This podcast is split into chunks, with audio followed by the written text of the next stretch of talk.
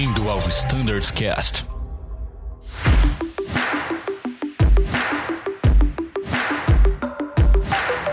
Fala pessoal que acompanha o Standards Cast, sejam todos mais uma vez muito bem-vindos. Nesse episódio, eu e Deson. Deson, tá por aí ainda? Tô aqui, pessoal. Uhul! Muito bom. Continuamos aqui para continuar o nosso bate-papo sobre regulamentos, trazendo um pouco do papel para a prática. Então, bora lá.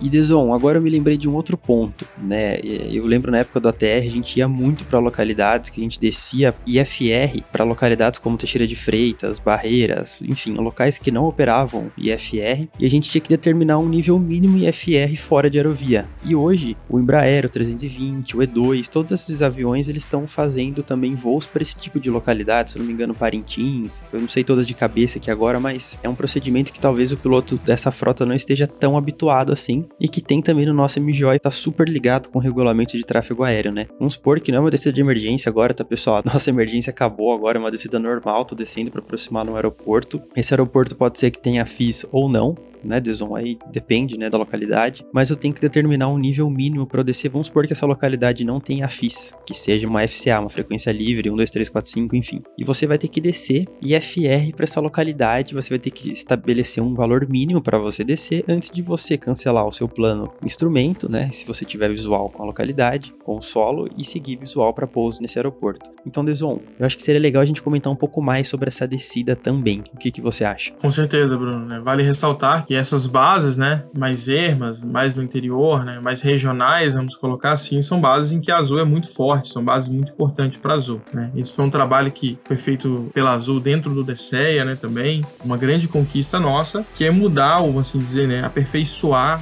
modernizar esse paradigma da descida IFR fora de aerovia. Quem se recorda, né, só retomando, as aerovias elas têm um mínimo, né, IFR, que é publicado nas cartas, né? Em determinado momento esses mínimos, ele, na época eles eram a nível 50, o nível 60, nível 70. Nas localidades que tinham mais mais elevações, esses mínimos eram um pouco mais altos, mas você descia até o nível mínimo da aerovia, né? E o Brasil, no determinado momento, ele elevou o mínimo de todas as aerovias para 150 e permitiu que todos os tráficos visuais voassem ali até um 45. Né? E fora de aerovia que veio a grande questão, né? Pô, se tiver que descer para os 150, às vezes eu tenho uma camada ali, né? Então foi construído todo esse conceito que consta hoje no nosso MGO de você é, descer para sua track mora, né? É, onde que eu acho a minha track mora, né? A minha track mora está no meu plano de voo, tá no meu UFP ali na minha navegação. Lembrando que a track mora ela só tem 5 milhas para cada lado, né? É o requisito inclusive do RBAC. Quando a gente fala que ela só tem é porque às vezes eu quero, né? Eu recebi aí um direct to, eu, eu fiz um desvio meteorológico, por exemplo. Né? Então se eu fiz um desvio meteorológico, eu tenho que voar na minha grid mora. Né? E o ponto importante né, é que nós adicionamos mil pés, né? adicionamos, soma-se mil pés, ou a track mora ou a grid mora. Ah, mas a grid mora já possui é, mil pés de buffer, de separação de obstáculos, dois mil pés se for elevação em áreas montanhosas, sim, já possui. E além disso, até conseguir aprovar isso por safety, né, a Azul colocou mil pés. Talvez num determinado momento a Azul opte em uma análise mais profunda que esses mil pés já não são mais necessários. Mas hoje a gente adiciona mil pés e desce para MSA azul, que é um, um, outro conceito que a gente construiu. Né? As localidades que não possuem um procedimento instrumento com uma MSA DCEA, vamos dizer assim, ou uma TAA, né, que são os procedimentos RNP, a gente tem a MSA azul que está publicada lá no Airport Briefing da localidade. Muito bom. Então, pessoal, breve resumo aqui para todos vocês. Simples. Eu tô no meu nível de cruzeiro, tô lá no FL 370, vai, voltei pro 370. E eu vou precisar descer para fazer um pouso em Rio Verde, por exemplo, ou sei lá, em Barreiras. Para onde eu vou descer? Se você está voando na sua rota planejada pelo DOV, a rota planejada da navegação, você não teve que fazer desvio meteorológico, você não pegou nenhuma pura direta, enfim, está voando exatamente o que estava planejado ali. Você pode descer para o seu track mora, que está ali na navegação, entre os pontos que você está voando, somando mil pés. Se você saiu fora da sua navegação, enfim, você conseguiu uma proa direta ou você fez algum desvio meteorológico, você desce pro nível mínimo, né, pro seu grid mora que você tem lá na sua carta, também somando mil pés. Deson, um ponto importante, eu acho que é legal a gente falar. Vamos supor que eu tô voando na rota, vai, eu comecei minha descida, tô cruzando 150 ali, eu tô voando dentro do meu track, previsto mais 5 milhas para cada lado ali da navegação, e a partir daquele momento o controle me autoriza a voar direto, e eu verifiquei ali, eu saí da minha navegação e eu verifiquei que meu grid mora para aquele setor é mais alto o que, que eu faço? Você vai subir, né? Esse é um ponto importante que o aviador tem que levar em consideração, né? Então, ao voar na grid mora mais mil pés, existe sim a possibilidade, né, de você ter que eventualmente subir, porque você estava na aerovia, a aerovia tem um gabarito, né? A aerovia tem é, a track mora que está publicada no seu OFP, mas uma vez que você abandona a aerovia, você tem que voar na grid mora mais mil pés. Hoje essa é a política adotada da Azul mesmo que eventualmente você tenha que subir.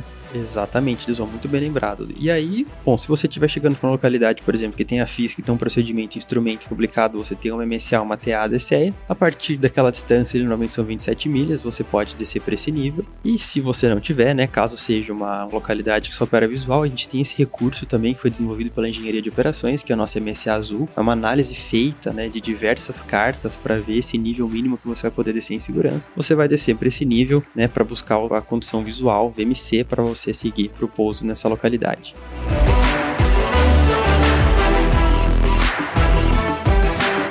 Show, muito bom. E, e agora também, né, nós temos uma RT que foi publicada no nosso MJ17 e nós temos esse procedimento disponível também para quem não ouviu falar ainda ou não chegou a operar nessas localidades que tem esse procedimento. É o nosso famoso procedimento RNP visual né, Dizon? Foi um grande ganho que a gente ganhou na nossa operação. A gente até comentou um pouco aqui desse, desse procedimento num outro episódio que a gente fala um pouquinho sobre o MIJOD quando a gente soltou esse RT, mas acho que é super válido, né, Dizon, a gente comentar um pouco mais da particularidade, assim, falando de regulamentos desse tipo de procedimento, né? Basicamente, Dizon, o que, que ele difere de um procedimento, vamos falar bem praticamente, assim, né, ser bem prático aqui, bem operacional, o que, que ele difere de um procedimento RNAV normal? Basicamente, só a MDA, né? A sua MDA, que ela é mais alta, é 1500 500 pés de MDA. Tirando isso, é um procedimento RNP approach normal, como qualquer outro que a gente faz aí, como na pista 33 em Campinas, por exemplo. Exatamente. E esse foi um, um método, né, Deson? Uma maneira da gente viabilizar, né, da gente não, da CEA viabilizar uma aproximação instrumento para uma pista que só opera em condições visuais.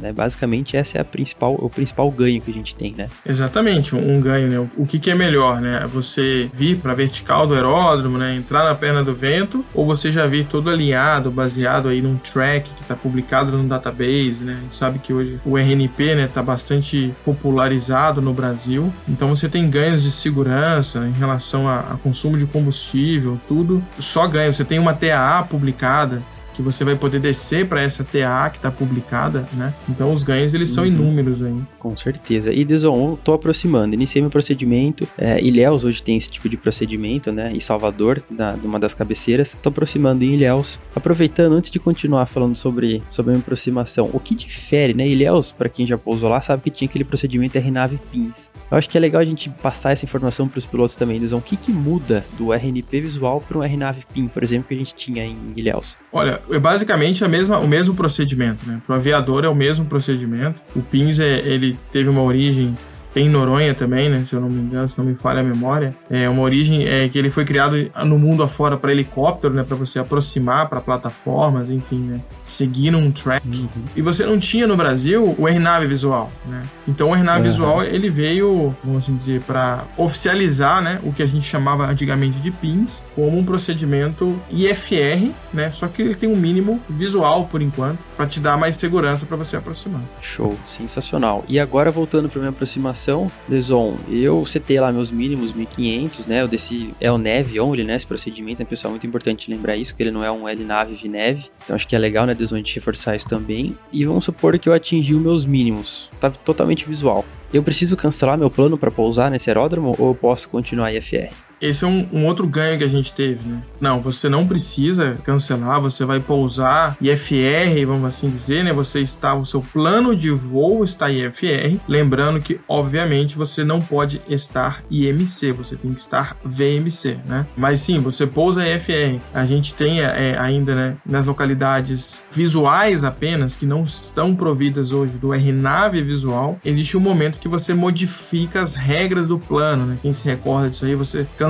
o plano de voo o instrumento, né? O controlador, uhum. o órgão ATS ali, o ATC, ele te dá apenas o horário e você geralmente é o ponto que você até muda a frequência e começa a coordenar para o seu pouso. Nas localidades em que o RNAV visual estiver implementado, né? Hoje já está em Ilhéus e Salvador, independente da existência ou não do AFIS, né? Você não vai precisar fazer a mudança de regras. Você vai pousar que entende-se que você ainda está em instrumento, né? Mas com referências visuais, vamos dizer, você está IFR, porém VMC. Exatamente, Desol, muito bom. E eu acho que outro ganho enorme que a gente teve é na questão da arremetida, né? Se você não conseguiu, né, as condições visuais para esse tipo de aproximação, você pode arremeter, iniciar uma aproximação perdida, como você disse, você vai ter o gabarito lateral, né? Então, você vai estar tá muito mais seguro aí para você subir, vai subir para o nível, vai ter um ponto para você realizar a espera, né, para se preparar para coordenar um alternado, enfim, uma nova aproximação. Acho que esse é um outro ganho enorme que a gente tem, né? Exatamente. Você tem um gabarito, você tem tudo codificado no seu FMS, no seu FMC, no seu FMGS. Então fica assim muito mais fácil você voar, né? Do que antes você tinha que voar a proa da pista para ingressar no circuito de tráfego de novo, né? A não ser que tivesse uma carta VAC, enfim. Então é, facilita demais a vida do aviador e a segurança.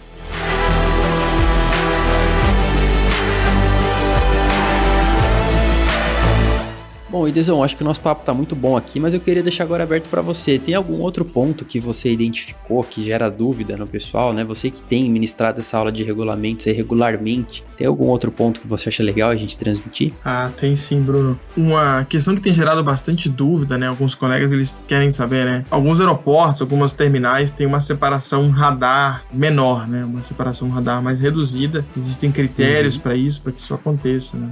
E quais são hoje no Brasil né, a, as terminais, os aeroportos em que, que é aplicado. Né? Então, Brasília, né, São Paulo e Rio são os, as três terminais, vamos colocar assim, a grosso modo, tá? É, em que você tem uma separação onde o controlador pode te dar uma separação mínima né, de até 3 milhas. Então, nunca men menor do que 3 milhas, né? É, mas uhum. se ele te colocar numa separação de 3 milhas, não estranhe. Lembrando que sempre tem os critérios aí de esteira de turbulência que inclusive foram até atualizados e modificados recentemente. Show, Dizon. Eu acho que outro ponto que é muito legal da gente comentar também, falando já de separação, é a questão da decolagem né? Por mais que o pessoal pense, pô, mas como que interfere a questão da separação com a decolagem? Acho que é legal a gente ressaltar que, por exemplo, assim, você pode estar no ponto de espera, por exemplo, numa localidade como essa que você muito bem citou, e o controle vai te falar azul, tal, tá autorizado a alinhar e decolar da cabeceira X. E nesse momento você tem que estar tá realmente pronto para decolar, né? Ou até uma boa prática, né? Uma política recomendável, né? Por exemplo, Guarulhos é utilizar a técnica do rolling takeoff, porque essa separação vai estar tá reduzida e o controlador, né? Deson, você sabe muito bem isso, vai tentar te encaixar no meio desses dois, dessas duas aeronaves, uma que pousa e outra que está aproximando já numa separação reduzida. Então é muito bom que você consiga alinhar e decolar, né? Claro, fazendo todos os checklists, cumprindo todos os, os requisitos, né? Principalmente de performance que você rodou, a técnica que você, né, que você preparou a aeronave, né, que você utilizou para fazer os cálculos de decolagem, como por exemplo, ah, vou utilizar uma rolling takeoff ou uma static takeoff. Então isso é muito importante, você estar tá ciente, mas sempre que possível você utilizar esse método de decolagem, né, é, diminuir sempre o máximo possível o tempo de ocupação de pista, porque essa separação vai estar reduzida. E o controlador vai tentar te encaixar entre essas duas aeronaves. Exatamente, né? É, é importante a gente sempre alinhar, né? É, a gente conscientizar o colega, né? E ir alinhando os conceitos. Olha que legal. Então você tem aí uma separação menor, né? De aproximação, né? Então logo nas horas de pico, né? Os movimentos de tráfego ficam mais próximos, né? Mais constantes ali. Lembrando que no Brasil, infelizmente, são poucos aeroportos que a gente tem mais de uma pista, né, operando, é, basicamente Brasília e Guarulhos. Então, é, o colega chegar pronto para decolagem é bom para ele, ele decola logo, ele, né, isso também já está atrelado à questão do rolling takeoff, de você é uma, é uma, uma cultura, uma técnica que a, que a Azul reforça bastante para redução da ocupação de pista. O aeroporto ganha, a gente ganha. É, chegar com before takeoff lido, né? Às vezes o controlador é, vendo que dá tempo, ele já te autoriza antes. Isso já, já conversa um pouco também, Bruno, com aquela questão de política é, de uso das luzes, né? Se você já recebeu uma autorização para alinhar e decolar, você já vai ligar todas as luzes de acordo com o manual da sua frota, né? E é importante pensar o seguinte: às vezes o, o colega, claro, cada dia, um dia, cada operação né, é uma operação. Às vezes você não vai chegar pronto por algum motivo, né? Não se preparou para fazer uma rolling takeoff e você vai esperar ali duas, três, quatro decolagens, né? Então Exatamente. acaba sendo pior, né? Penalizando bastante a operação. Né? Com certeza, Deson, muito importante.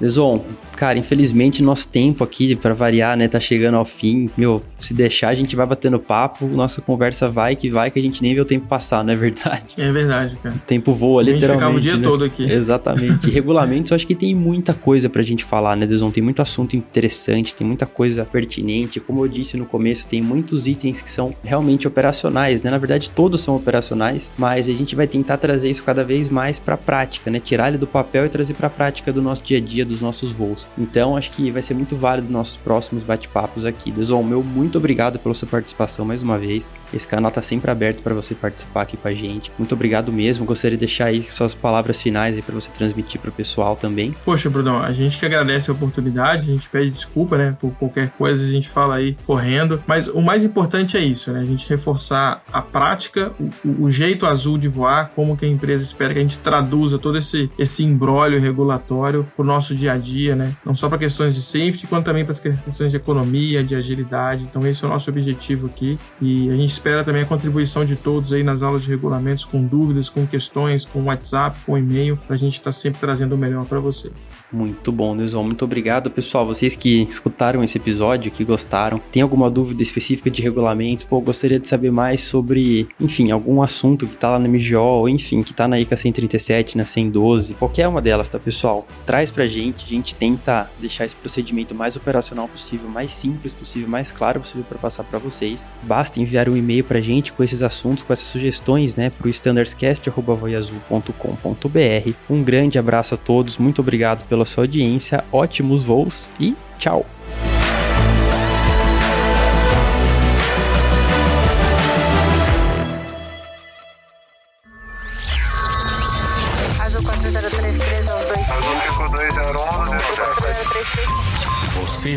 Ao Standards Cast.